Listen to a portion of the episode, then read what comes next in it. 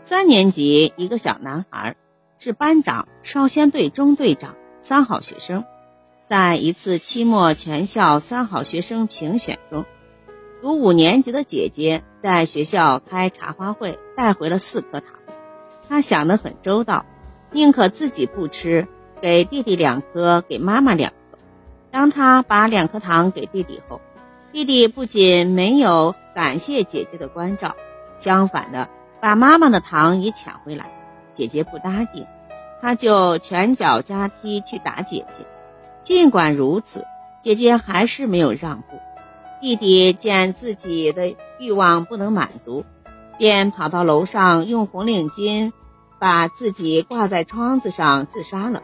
年仅九岁的孩子，为了两颗糖而走上了自杀的道路，完全是家庭教育的严重失误造成。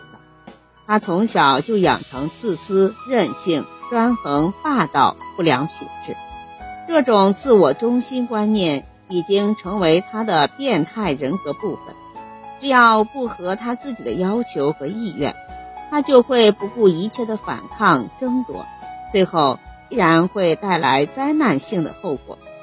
所以，家长对孩子的教育从小就应该让他学会分享、体谅父母，知道关心、同情他人，帮助他人。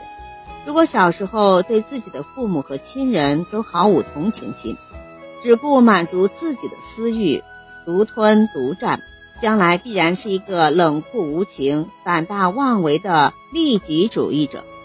感谢收听，再见。